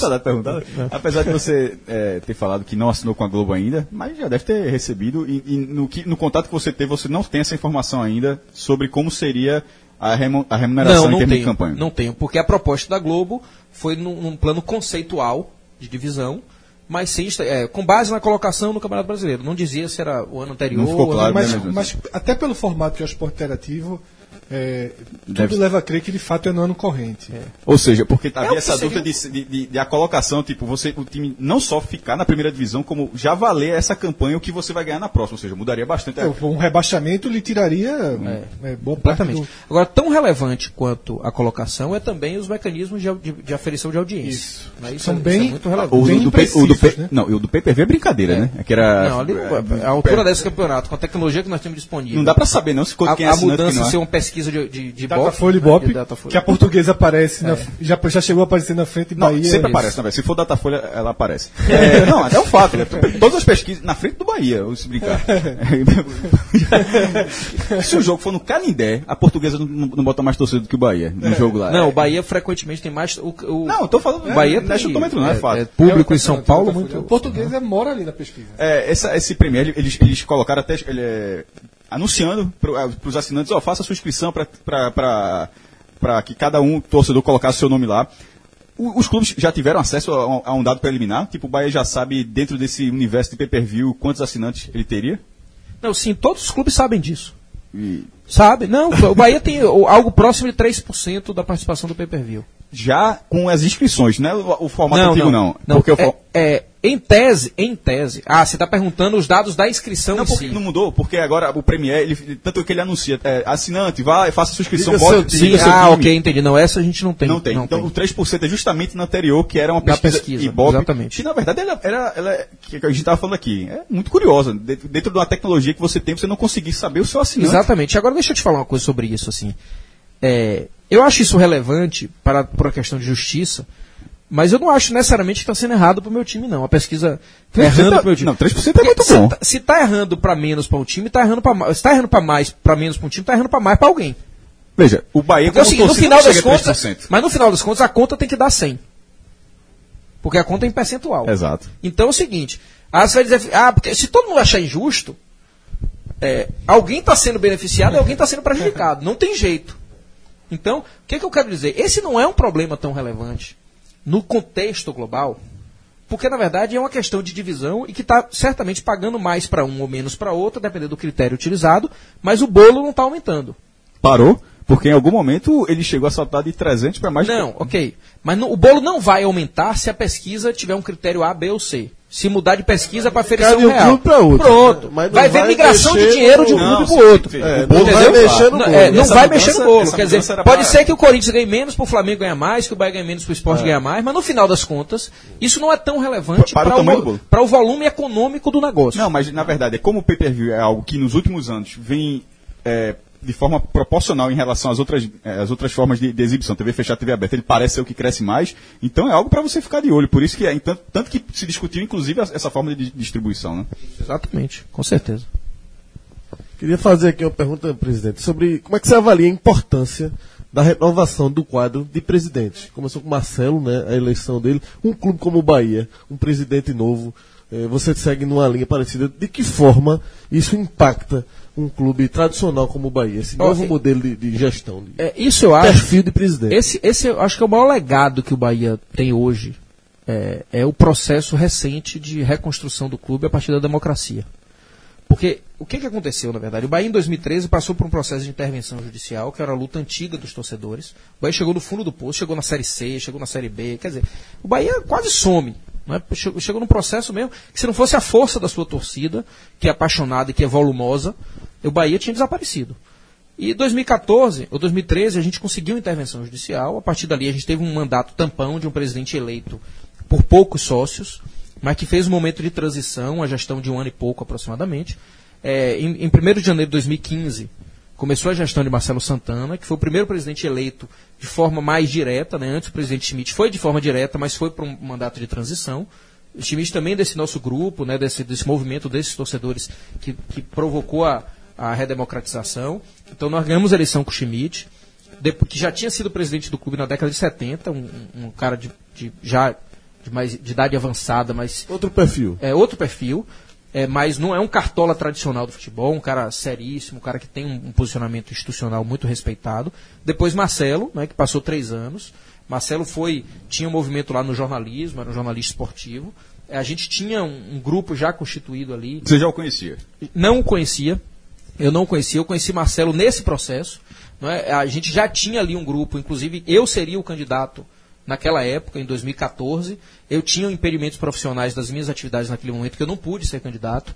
E a gente é, é, chegou a pensar mais alguns nomes. E esse grupo do qual eu faço parte, é, e, e também que foi se crescendo, foi se movimentando, diante de, de da necessidade ali. A gente buscou nomes que representavam a luta para o futebol mais moderno, identificamos Marcelo, chamamos Marcelo para conversa. Na verdade, o convite partiu desse grupo. Marcelo gostou da ideia, concebeu, é, entendeu a ideia de ser um cartola do futebol moderno, se elegeu né, para uma luta nossa, se elegeu, fez uma grande gestão e, e tinha tudo para ser reeleito. Decidiu, por decisões mesmo pessoais, não se candidatar. E aí veio o meu nome desse mesmo grupo. O momento profissional já me permitiu isso. Eu aceitei também, vi e tive vontade de vir. A gente foi eleito com 82% dos votos, e, portanto, o movimento mesmo consolidado, não só pela gestão de Marcelo, mas também por uma abrangência e uma ampliação do leque de alianças é, das pessoas que antes tinham desconfiança do processo democrático dentro do clube, entenderam que era um momento seguro, era um movimento seguro. A gente teve eleição com 82% e estamos lá num processo de amadurecimento institucional muito intenso. Diante disso, esse modelo de presidente remunerado, que você fizesse uma avaliação sobre isso, que acho que é uma coisa nova que o Bahia trouxe, que deu certo com o Marcelo e se estende. Isso continua, presidente? Continua. E, e, e, enfim, uma avaliação sua geral sobre esse modelo, Não a importância disso. Não só remunerado, como em dedicação exclusiva. Né? Eu, por exemplo, não, eu estou proibido de ter atividades cotidianas nas minhas empresas. Eu sou empresário por formação, eu tenho, montei minha empresa lá eh, quando eu tinha 20 anos de idade, eu tenho uma faculdade em Salvador, tenho uma editora de livros jurídicos também, tenho atividades na área imobiliária. Minha vida é a minha vida empresarial, mas eu, a partir do momento que decidi ser presidente do clube, eu tenho que me dedicar exclusivamente ao clube. Então, eh, eu hoje sou presidente em dedicação exclusiva eh, e, e recebo 70% do salário da- do presidente da República. Esse é o limite da gente. É, o, Então- é, é a- é a regra? do- é regra com base na lei, na lei das, das sociedades civis lá e que limitam que para você manter o seu o seu status de sociedade sem fins lucrativos, os seus executivos podem ser remunerados ao limite de 70% 70% de Temer. da presidente, do presidente da República. Então o que acontece? No meu salário lá é bruto, 20 e poucos mil reais, e líquido dá, sei lá, 15, 16 mil, mais ou menos isso. Eu tenho que me dedicar exclusivamente ao clube. Eu tenho um vice-presidente também remunerado. Não existe vice-presidentes é, abnegados, sem receber. Não existe, essa figura não existe mais no clube. Não existe nenhuma fi- figura de Vice-presidente de de futebol, de patrimônio, não existe. Não Só se existe. for remunerado. Só profissional. Todos eles, Todos os são presidentes são remunerados. Todos. não- só existe um vice-presidente. O, o resto são o resto são diretores. diretores né? No caso, a gente só tem um diretor. Na gestão anterior, a gente tinha dois diretores. Por, por contenção de custos, a gente só tem hoje um diretor. E o resto tudo cargo de gerência. Então o clube hoje. Gerente na verdade, nós temos também. dois diretores, né? O diretor de futebol e um diretor mais executivo Qual é o nível operacional. de- de co- é, o nível de cobrança. Eu, eu imaginando assim, é, você torcer por um clube onde o seu presidente é remunerado. Então, na cabeça do torcedor, se, pode, se tiver fazendo besteira, pode demitir. Assim como... É, na verdade, o, o, o Bahia entrou num grau de maturidade sobre esse tema que é, que é impressionante. A torcida do Bahia. É, eu não recebo nenhuma cobrança desse tipo. Estou te pagando, quem paga seu salário Era- sou era- eu. era- era exatamente não, isso. não existe. É um argumento que poderia se pensar, se o torcedor poderia fazer esse argumento, é um argumento até simplório, né? Seria um raso, é, bem é, raso. é. O Mas que, Bahia não faz. forma, Não, mas é, seria- é comum, é comum, É, mas é não é. comum. Não, eu não, eu não torcida. sou cobrado por isso. Sobretudo por um público, O- por uma a torcida, torcida do Bahia entende né? que é obrigação do clube remunerar o presidente para que ele não precise, é, por, por des- desvios éticos, ser remunerado de outro jeito. Dá jeitinho para ser remunerado. E que ele, e você cobra, na verdade, o trabalho dele. Então, por né? exemplo, se eu dissesse hoje que eu abriria a mão, eu não preciso, graças a Deus, felizmente, pelo meu trabalho, é, eu, eu conquistei minha vida, minha estabilidade financeira, que eu não precisaria do salário do Bahia para me dedicar exclusivamente ao clube. Eu tenho renda das minhas empresas que seria suficiente. Eu não preciso disso. Se eu dissesse hoje que abriria mão do meu salário para ajudar o clube, eu seria criticado pela torcida. Você estaria atrapalhando o processo. Porque a torcida inclusive, diria né? o seguinte: no dia que tiver um presidente que não possa abrir mão do salário e ele for cobrado por isso, a gente vai acabar com o processo de profissionalização do clube. Então eu não só sou remunerado, como não tenho coragem de dizer vou abrir mão. Então, a cobrança- eu valoriza Eu valorizo isso. É, nós temos que remunerar. Bom, galera, você que está escutando essa entrevista, tá- não, tá, não tá tão longa quanto o nosso programa, mas já deve ter batido a fome aí, né? Se você, não sei se você está no trânsito, se você está saindo da academia, se Em que você, cidade você está? em que cidade você está, mas a dica é a seguinte, na hora do almoço, você pode entrar ali, ó, na versão do Mundo 544, ou na hora do jantar, que para ter um ambiente mais romântico. Coloque no é. Waze. Se der de 20 km para menos, Tem pode que ir. Se der de mil km para mais, é porque o cara tiver, tiver em Salvador, aí ele fica por lá mesmo. Mas tem bronca não, pega Só quando aviãozinho, nas vem- férias, É, é. quando vem pra cá, o cara, o cara aproveita também. A Vitor é Vilar, seguinte, repórter lá, vai, vai chegar no Riso. vai ter que chegar. Vai ter que chegar. Vai ter que, vai ter que visitar o Riso Restaurante, que é lá, na, como eu falei, Avenida Santos Dumont, 544. Eu já fui, Fred Figueiredo já foi, eu fui até com a, com a patroa. Eu já tinha ido, conhecia ele antes da parceria. É, eu, eu não conheci, infelizmente. Porque você é um garoto da Zona Sul, né? É, mas eu, eu tô quebrando os paradigmas. É, tem que quebrar. Tem Cássio- bons restaurantes dos dois lados da cidade. Quem tem que começar a quebrar é Cássio, que ele quebra uma vez no mês só. Foi lá. Mas ele foi lá, que é lá, lá de casa, né? E aí, Cássio, como é que foi a experiência? Almoço de oito anos de relacionamento. Não é pouca coisa, não. Ou né? seja, pra um negócio desse lugar tem que ser especial. né? Não, a turma, a turma foi buscar fácil lá. É, já tinha até falado outra oportunidade, pedir, eu trabalho com carne, né? Tem, pra, pra mim as opções estavam mais do, que, mais do que suficientes, meu irmão. E nesse caso, possivelmente eu não vou repetir o prato na próxima, não. Já, já garanti o meu, pra não ter.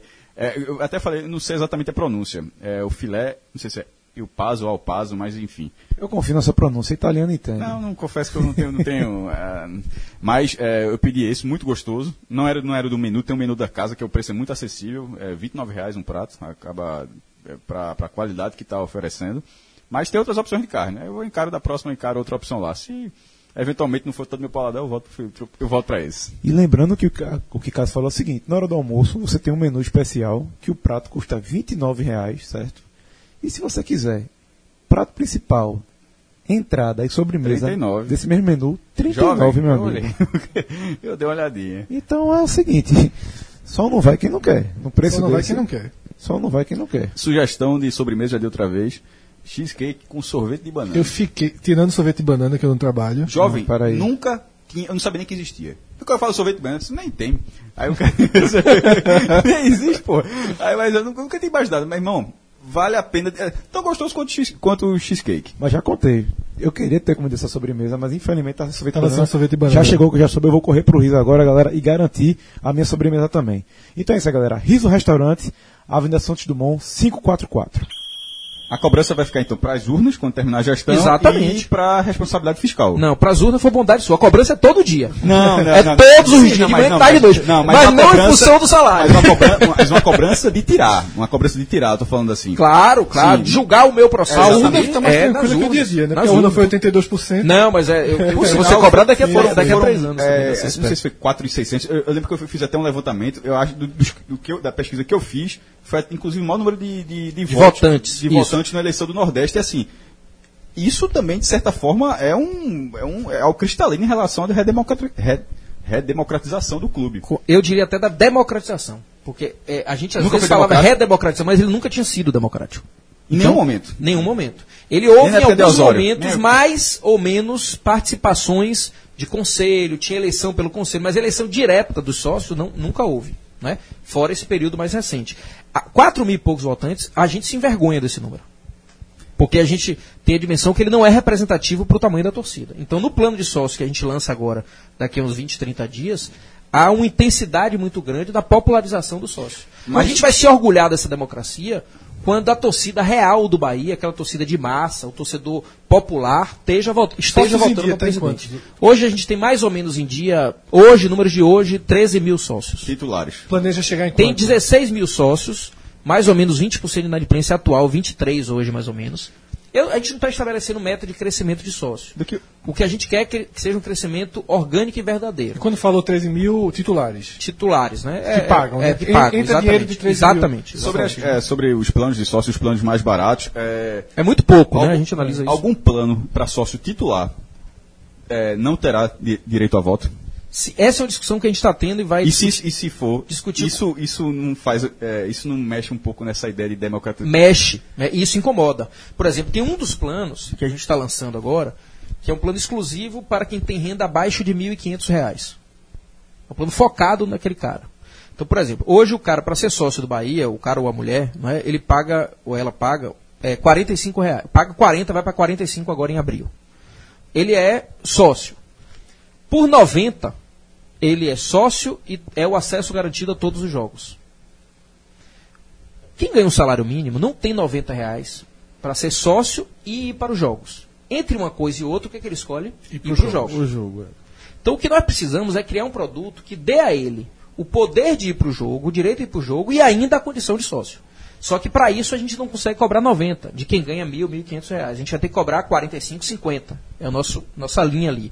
50 reais para que ele seja sócio e vá aos jogos. Qual o problema disso? O nosso estatuto prevê que ninguém pode ser sócio por um valor inferior àquele pré-estabelecido, que é o de 45 reais. 40 que vai para 45 agora. Ora, eu estou cobrando 50 de alguém, estou dando a ele a condição de sócio mais entrada em todos os jogos, eu estou descumprindo o estatuto. Então, a discussão que a gente tem que ter com o Conselho Deliberativo para entender, vale a pena subsidiar o preço de sócio para quem ganha até R$ 1.500? Pela história da democracia do Bahia recentemente, eu diria que a tendência é que vale a pena e que a gente inclua o torcedor popular na condição de sócio por um preço subsidiado. Ou seja, ou seja, essa categoria mais baixa, pela sua visão, deve ter também É o que eu vou defender. pra, que você vai defender Isso. para que ela também tenha direito a voto. Exatamente. Eu vou defender e o Conselho vai, vai determinar isso, vai escolher isso. Mas esse é o seu posicionamento. Agora, esse é o meu posicionamento. Até porque, eu vou, vou, vou nem considerar por base os jogos do estadual e da Copa do Nordeste, eu vou tomar por base a Série A. O Bahia consegue ter bons públicos na Série A, mas a Fonte Nova ainda fica com um espaço 60% ocioso na maioria dos jogos. Então, essa é uma forma de você, entre ter cadeira vazia e ter um torcedor pagando, e vai consumir até de outras formas, essa segunda opção, tem, que- tem que buscar essa segunda opção, né? Que é a grande discussão que devia tomar o futebol brasileiro hoje, pós-Copa do Mundo. Com os estádios enormes, que foram feitos em função da Copa do Mundo, é como não deixar isso subutilizado. E aí, a questão da precificação é fundamental. O que os administradores chamam de preço ótimo do produto. O que é o preço ótimo? Não vamos confundir com um bom preço de produto. Né? O, preço, o pre- preço ótimo é o preço exatamente no momento em que ele é o maior preço possível para rentabilizar e o menor possível para dar escala. Quer dizer, qual é o preço ótimo? Se eu fosse adivinhar hoje, o preço ótimo do ingresso na Fonte Nova, ele é o preço mais maior possível para o clube se rentabilizar, na medida em que ele seja o preço menor possível para encher a Fonte Nova. Em síntese, o que, é que eu quero dizer com isso?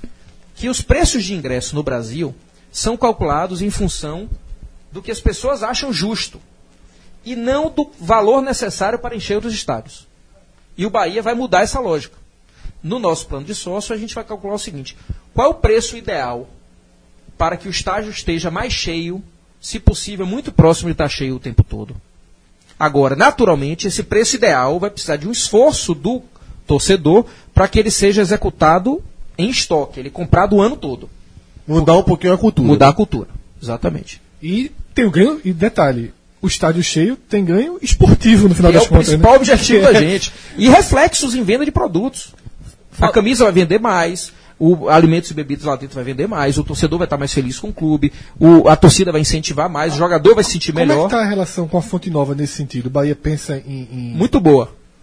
E a gente teve, nos últimos três anos, na gestão de Marcelo Pedro, uma relação muito conflituosa. O, o- a, a gente está repactuando essa relação. Nós colocamos tudo na mesa, ó, concordamos nisso, nisso, nisso, não temos razão nisso, temos razão nisso.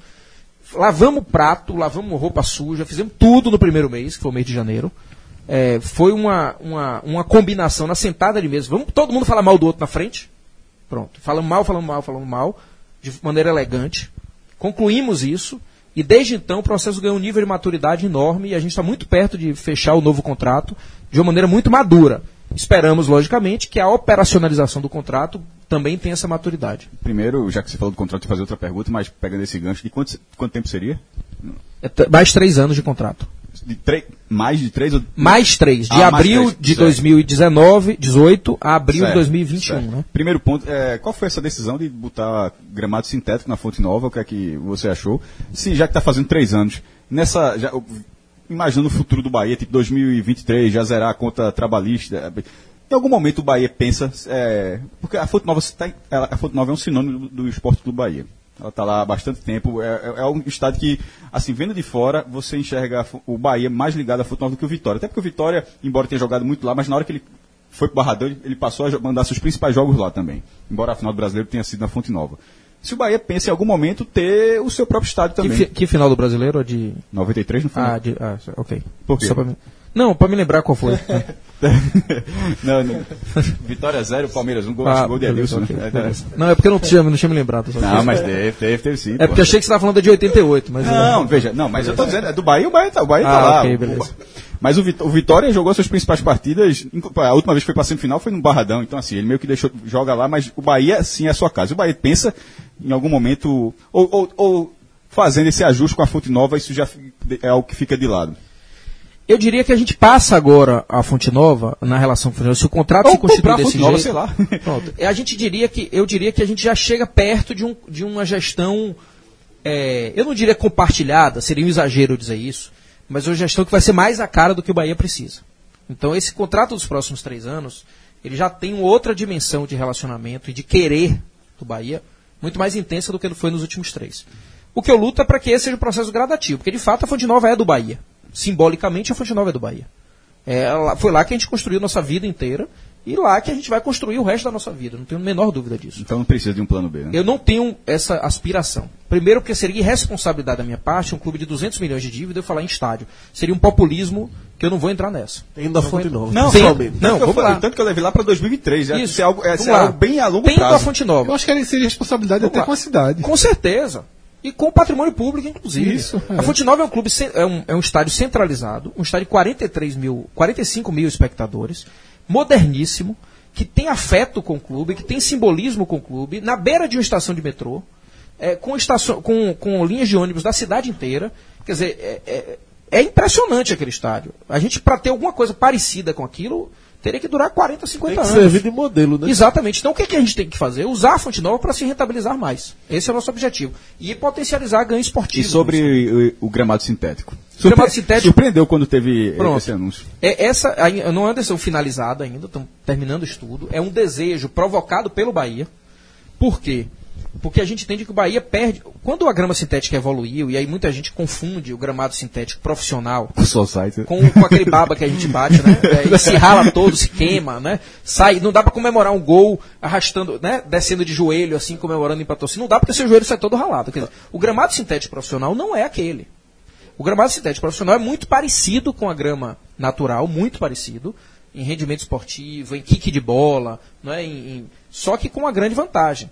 É, o, o custo é, operacional vai lá para baixo e a- o uso do, do gramado é potencializado. Então, vamos lá, vamos para uma coisa diretamente dentro do estádio. A gente não tem o que a gente tinha com muito sucesso nas décadas de 80 e 90, que é a rodada dupla na Fonte Nova. As preliminares. Eu não posso jogar meu time sub-20 ou sub-23. E aí o que, que acontece? O meu time sub-20, ele fica desacostumado a jogar para o Ele só- o, o- o meu zagueiro que se profissionaliza, ele nunca jogou para um grande público. Não, e é bom pra quem chega cedo. Claro, É, mas veja, eu tô ali ainda indo do lado esportivo. tradição. Aumenta o valor do ingresso, aumenta o tempo O do meu, estádio. a- consumo. aumenta consumo, aumenta isso tudo. Então, ainda dentro do estádio, o meu zagueiro vai se profissionalizar, se acostumando a jogar para a Isso é torcida. muito verdade. Hoje em dia, se acostumar é ficar no banco, ó, pro cara começar a sair do jogo e ficar no Na hora banco. que ele entra com 21, 22 anos, numa primeira partida, se tremendo todo. Antigamente. Só que ele é. meu irmão, eu já tenho 4 anos jogando aqui dentro, já tô íntimo desse negócio. Era, era, era, era comum antigamente usar a expressão, pô, foi barba, tipo, ganhou, ganhou Barba, mais cabelo, duas. cabelo e bigode, É, exatamente. ganhou mais duas. Exatamente, exatamente. Você ia pra um Você clássico, chegava mais cedo. comemorava gol valendo. Claro. Eu né? me lembro de Cacasso fazendo gol de falta contra o Náutico. Velho. É um jogador do esporte, não ganhou muita Aí coisa veja. não, mas aspirante. Mas é isso, mas é, que cada torcedor tinha ali. Um, Você tem o feminino hoje você pra colocar. Um, um, né, um, um jogador da divisão de base. Você, aposto que não sei Era, quem vai estourar. era. Quer dizer, você, via, né? você mostrava se você entendia mais ou menos, se você amava mais ou menos o clube, se você tivesse um jogador de futebol querido por você, ou um, um da divisão de base. Se você não conhecesse o time da divisão de base, você era considerado um torcedor de segunda categoria. Né? Então, e aí você, rapaz, não sei, anote aí o que eu tô dizendo, daqui a três anos me pergunte. Como todo mundo sabe o que daqui a três anos ninguém perguntava. Então o que acontece? Sério? Você veja, então você já tem um impacto no próprio rendimento esportivo do atleta e no desenvolvimento do, do espetáculo do bet day, né, do dia do jogo mesmo ali. E o impacto, o desdobramento disso no projeto de divisão de base, que é o seguinte: hoje, um campo sintético, você consegue treinar todas as divisões de base. Estou falando já do campo de treino. Então, por exemplo, o Bahia pode vir a ter agora campo sintético dentro da cidade tricolor, o novo é, equipamento que a gente vai mudar em 2019, novo centro de treinamento. Eu não teria campo sintético lá se na Fonte Nova não, não tivesse campo sintético. Eu tenho que formar o meu atleta jogando no, no campo natural para enfrentar adversários quando for jogar em campo natural e jogando em campo sintético. Com um campo sintético, eu treino meu sub-20, meu sub-18, meu sub-17, meu sub-15 e até meu sub-14 se um dia a gente tiver e sub-13, certo? Então é um programa também que vai dar impacto na divisão de base. Por exemplo, os polos que a gente vai montar da rede Nordeste, que a gente chama de jovens atletas, alguns deles já vão ter campo sintético, em função dessa decisão da Fonte Nova. Agora, se o estádio, se o meu estádio não tiver campo sintético, como é que eu faço a formação de atletas em campo sintético? Não faz sentido. Você elogiou muito o ex-presidente Marcelo Santana, é, mas assim, qual é o ponto que pode apontar aí que você precisa melhorar da gestão anterior ou mesmo corrigir? Você já citou a questão da fonte nova, né? Que era uma coisa que estava meio atravessada, vocês sentaram e corrigiram. Corrigiram. Tem mais algum? Tem mais alguma coisa que você acha que deixou um pouco a desejar na gestão do Marcelo, que dá para melhorar, algum ponto precisa ser atacado? Várias coisas. O que acontece muito na prática é o seguinte: é, a gente não faz a gestão do continuismo. Eu não estou aqui para repetir a gestão de Marcelo Santana. A gente está para evoluir o que foi feito. E eu diria, por exemplo, temas como a Arena Fonte Nova, que na minha opinião poderiam ser melhor conduzidas. Eu diria tema como plano de sócio, que podia ter tido um arrojo maior. E até mesmo divisão de base, que na nossa opinião não evoluiu como o clube precisava. Então, eu sou um defensor da gestão de Marcelo, fui conselheiro e apoiei a gestão. Isso não me impede de olhar criticamente para alguns elementos da gestão. Até porque também preciso reconhecer que quando Marcelo assumiu, dentre outras coisas, se lutava, por exemplo, para pagar em dia FGTS de, de atleta da divisão de base, para não perder atleta. O momento do clube estrutural, de expectativas, era outro. Então ele talvez não tivesse tempo, estrutura, para se dedicar ao que eu hoje posso me dedicar. O que a gente olha é que cada gestão, cada ciclo de três anos, seja uma gestão que acrescente elementos no clube. Eu espero muito que o próximo presidente, que assumir 2020, 21, 22, 23, ele olhe para mim e fale assim, ó, Guilherme falhou nisso, nisso, nisso, nisso. Ele não evoluiu como poderia ter evoluído. Mas eu espero também que ele olhe e fale assim, ó, nada, não houve em grande parte nenhuma involução. Porque o que eu estou criticando do plano de sócio, da relação com a Arena e da divisão de base, eu estou criticando a falta de evolução na gestão de Marcelo, mas eu não estou dizendo que houve involução. Eu apenas disse, não houve evolução. Uma pergunta que é importante, a gente já está fechando aqui o, o programa e, e já que vários pontos, acho que quase todos os pontos relacionados à receita do Bahia foram, foram perguntados. A questão com a Caixa, está definida, não está definida, porque está tá muito em aberto ainda, né? A Caixa não renovou os contratos. Como é que está a situação da Caixa e se o Bahia já teria uma outra opção de patrocínio de camisa? É, esse é um movimento que está acontecendo agora no Brasil inteiro. Né? Eu diria que nos próximos 5, 10 dias a Caixa deve fechar esse ciclo de negociação. Para o Brasil inteiro, o movimento da Caixa foi de redução do valor dos contratos. O que o Bahia está tentando mostrar é o impacto e o retorno que ele tem, que a própria Caixa tem a partir do investimento milhões, né? do Bahia. 6 milhões é o que a gente tinha é, no ano passado. É, a Caixa vem com a proposta de redução, eu não vou falar aqui porque é, é uma negociação muito interna, vem com a proposta de redução. O que o Bahia está mostrando e argumentando é que o impacto que- positivo que a Caixa tem é, desse investimento que faz no Bahia é de mais de 10 vezes em exposição de mídia, segundo os dados do Ibo- Ibope, que é a própria é, é, empresa que a Caixa indica para a contratação da mensuração. Ora, se ela faz um investimento de 6 e tem retorno de mais de 60, não tem por que reduzir o valor. Deveria ser, a discussão deveria para quanto vai aumentar. né? Qual o tamanho dessa redução? É, é isso que eu não posso dizer. Não, mas- não, eu entendi. É, é- Só eu tentei aqui buscar É, aqui. é um- percentual, tipo, 10% também. É porque eu falar 10% eu tô falando o tamanho. Sim, jeito. 10% de 6, você Vai que calcula fala, rapidinho. Mas vai que tu fala, 10%, já tava feito. Mas assim, Mas jogou as horas, é, não nada, né? é, é uma redução que não nos atende, a gente não entende como justa e a gente está lutando para que não Ah, aconteça. Até porque já são três anos com esse valor, ainda tem. Não, não, né, mais do que a redução, é um valor congelado. Na verdade, a redução já está acontecendo. Ela- né? é, é. Se ela mantiver, ela já está reduzindo. Ó, a gente está chegando aqui na reta final. Eu queria fazer, uma, tirar uma dúvida. É, acho que é, há uns três anos, ou, ou um pouco mais do que isso, o, o esporte é, trouxe o slogan de divulgar todo o material de divulgação do esporte é conhecido como o maior do Nordeste. Não interessa onde, for- onde for jogar, tá lá no, back- no- no painel do esporte, na Ilha do Retiro, na hora que está dando coletiva. O clube, o- quando faz qualquer ação de marketing, o clube se faz dessa forma. E há, há uma briga séria, é, há, há uma briga nessa região. O Bahia, até onde eu vi, não entrou, não entrou nessa. O Vitória chegou a colocar num. O, o maior do Nordeste também colocou na. Eu queria saber como é que o Bahia, vendo de lá. É, O Vitória colocou, a turma ignorou, né? não, o Vitória colocou e ficou um pouco de, ficou um pouco de lado. É, mas assim, mas o spoiler, tanto é que colocou uma vez, parou. Já, já no segundo backdrop não estava mais não. Mas, mas enfim, mas de qualquer forma o esporte continua. Como é que fica o Bahia vendo do lado de lá isso? Até porque, apesar do tom eh, de gré, como a gente fala aqui, de brincadeira, mas querendo ou não, é uma disputa de mercado. É entre o Vitória e o Esporte, é isso? Não, eu tô perguntando a você. Não, eu tô entendendo. Eu olho. é o maior rubro-negro do Nordeste, na É, verdade. eu vejo, eu olho é, a exposição aí do tema o maior do Nordeste pelo esporte, pelo Vitória, eu olho da mesma forma os dois. Quem é o maior do Nordeste não precisa ficar dizendo que é o maior do Nordeste. É só você analisar títulos estaduais, títulos nacionais, enfim, tamanho de torcida, renda, presença em público no estádio. Analise todos os itens, todos, e veja quem é o maior do Nordeste.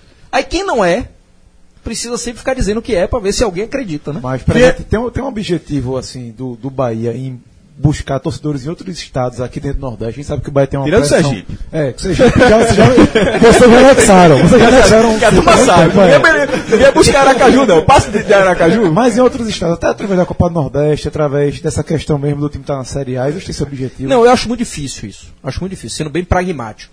Ah, O Bahia é um clube regional no que se refere à captação de torcedores e à identificação da torcida.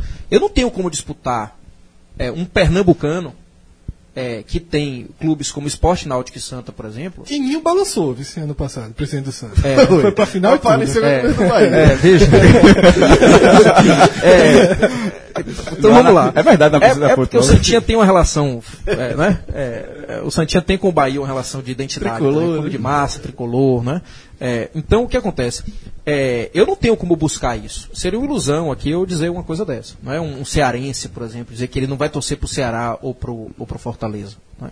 É, eu, eu, eu acho e a minha, a minha luta é para que os clubes regionais eles se fortaleçam muito com a identidade do seu torcedor. Para mim o que dá pena e eu não estou aqui fazendo uma crítica ao torcedor em si, mas o que dá pena é ver um baiano torcendo pro Vasco ou pro Flamengo. E aí é É algo... compreensível o fenômeno disso, pela influência da Rádio Globo na década de 80 e 90, não é 70, 80, 90. É compreensível. É- é- a gente consegue explicar o fenômeno.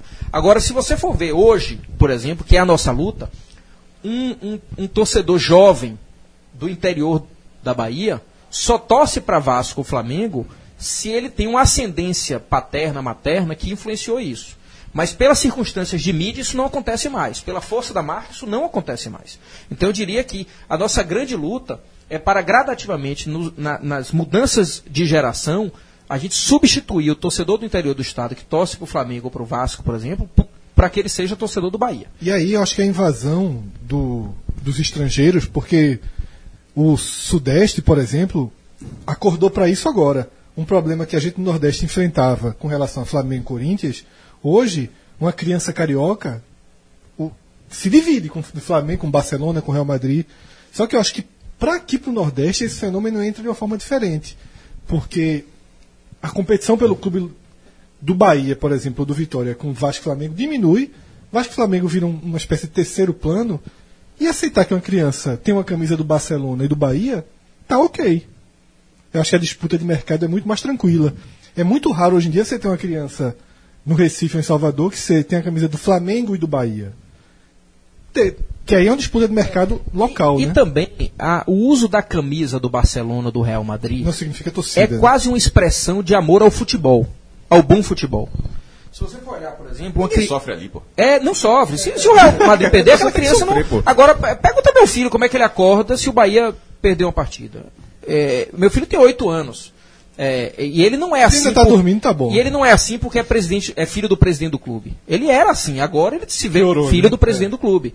Mas ele, é, ele acorda de mau humor com 7, 8 anos no dia seguinte se o Bahia toma uma porradinha. Entendeu? Então o que acontece? É isso que nós devemos fortalecer. Eu não, eu não acho que. Eu acho que essa questão do Barcelona do Real Madrid é meramente uma questão de espaço comercial de produtos licenciados. Certo. Mas não é uma torcida autêntica. Não, é? não há Só uma. interfere aí, né? É, é quase um amor ao futebol. É, em, em geral, a criança está vestindo a camisa do Real Madrid, no dia seguinte pode vestir a do Barcelona, inclusive. Não há, inclusive, essa rivalidade entre eles. Mas eu acredito muito no fortalecimento regional. E aí, nesse aspecto, eu acho que o Nordeste pode ter um crescimento de, E rece- a de, de torcida muito a grande. partir do exemplo do teu filho, eu vou fazer a pergunta. E você? Como é que sua relação torcedor-presidente? Como é que se, como é que, como foi essa? Se existe alguma transformação e como é hoje?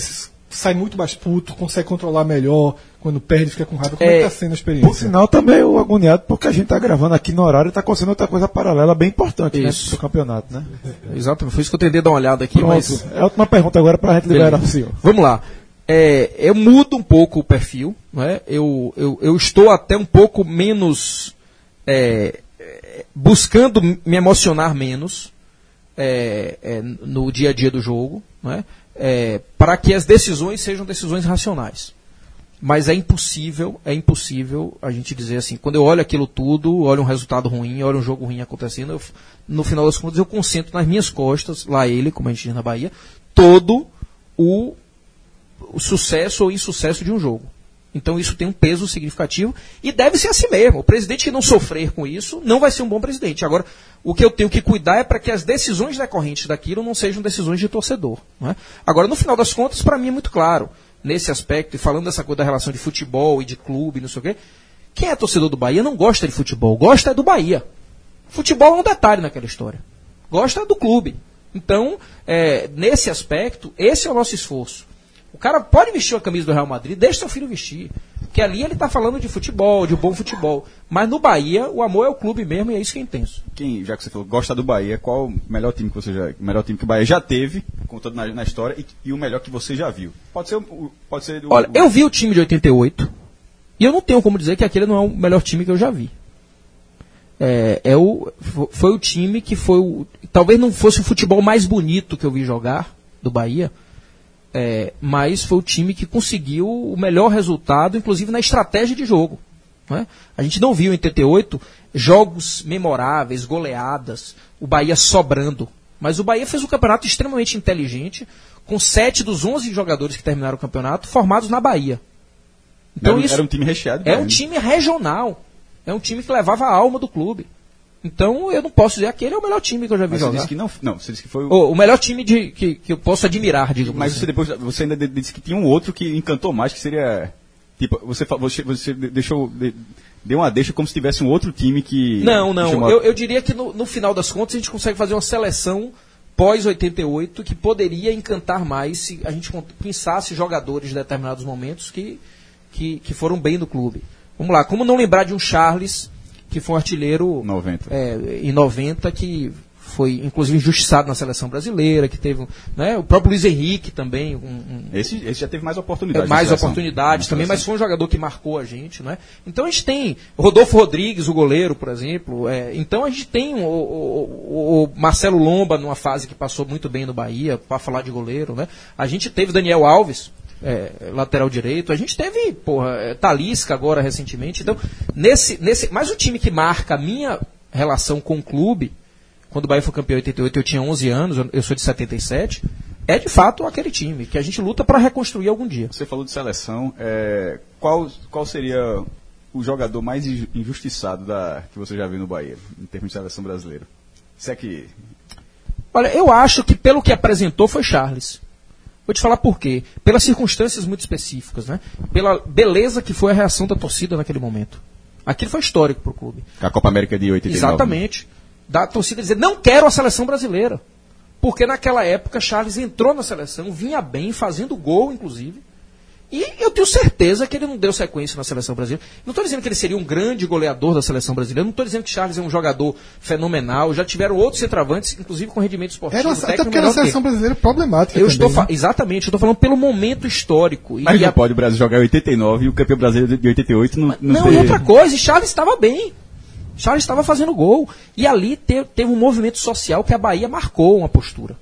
A Bahia disse não à seleção brasileira E e, Recife jogou ovo. herdou, né? E- Exatamente. De- Tiraram lá o último jogo. desde então, Exatamente, a porque a Bahia disse, não quero. É. Ah, ó, por isso que eu digo, é, desculpa a expressão que você disse que podia chegar, vá a merda a seleção brasileira, eu não quero ela aqui porque ela não respeita o nosso clube. Então, pra mim, aquele fato foi histórico. Foi, sem Do. Bahia dizer o seguinte, ó, a gente não aceita qualquer Pra coisa. você ter ideia, eu, porra, todo mundo aqui é pequeno, eu lembro daquilo com clareza absoluta. Exatamente. Que prova o quão histórico é. Porque eu Exatamente. lembro, não é que eu lembre memória adquirida. É, no eu momento da em que uma, uma cidade nordestina recebeu um jogo da seleção brasileira, Era era, algo. Né? É. E a Bahia, o Salvador disse, epa, 80 aqui foi a não. década de reabertura, de abertura, porque até então todos os jogos do Brasil eram contra as seleções estaduais, não contra as seleções internacionais. Exatamente. Para fechar, presidente, uma última pergunta. Você, como presidente profissional remunerado, eh, houve rumores de que Marcelo poderia até assumir um cargo de gestão em outro clube. Né? Como é que você. Paranaense chegou a especular, É, né? Paranaense. Como é que você vê essa questão? Será que esse- essa profissionalização, presidente profissional que recebe salário, pode chegar a um nível um dia de, por exemplo, o Bahia ter um presidente que não seja torcedor do Bahia? Não, impossível. Impossível. O componente paixão Ah, é não tem a menor indispensável dúvida. pro Não cargo tem a de menor presidente. dúvida. O cargo de presidente é o cargo político. Não estou falando do sentido ruim da política, é um cargo político, é um cargo de representação simbólica. Saláriozinho lá na, na barra não dá, não? Jamais. Tem, é onde. Veja, não- é impossível isso. Eu acho que a profissionalização do clube poderia permitir, inclusive, que os principais gestores do clube, eventualmente, não fossem torcedores do Bahia. não é? Acho que poderia acontecer isso. Eu não faria isso hoje. Assessor de imprensa Na- pode ser torcedor de outro clube? Não pode, não pode. Assessor de imprensa não, não. pode, não pode, não há hipótese. É, se tiver algum funcionário do Bahia hoje que não torce pelo Bahia, eu não sei disso. Se, se tiver, é porque eu não sei. Porque aí tem um componente, gente, que é um componente emocional, simbólico, e inclusive de preservação de, de segredos do clube, de interesses do clube, de uma série de outras coisas. A primeira pergunta na entrevista de emprego para alguém que quer, fazer, quer ir para o Bahia é para que time você torce. Quem é mais rival? Quem Espo- tiver Espo- interessado aí já tem, já tem a receita, né? meu? Quem é mais rival? Esporte ou Vitória? Eu não tenho dúvida que o esporte. Menor dúvida disso. Bom, eu vou tomar os o microfones esporte está no mesmo nível que o Bahia. Porque senão a gente não vai liberar o senhor. É, vou chamar de Guilherme, não chamar de senhor pra você não brigar comigo. Se controlou até no, na questão aí do, do, do palavrão que eu tinha liberado no começo. E, Guilherme, muito obrigado pela participação. É, vou repetir o que eu falei aqui para Guto. Infelizmente, é, a próxima vez que o Bahia está programado para voltar a Pernambuco é contra o esporte, já é no primeiro semestre, né, já vai ser no primeiro turno, a gente não vai ter tanto tempo assim para conversar novamente. O ideal seria que fosse no segundo turno para a gente ter aí mais seis meses de administração para conversar, para bater papo.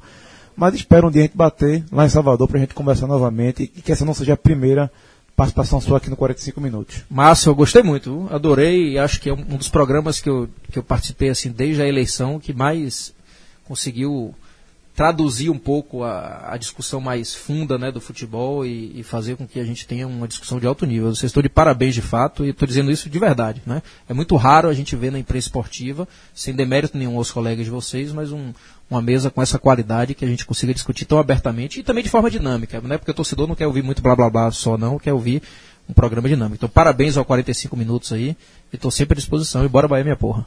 Aí, agora foi. Obrigado, Guilherme. Valeu, galera. Até a próxima. Tchau, tchau.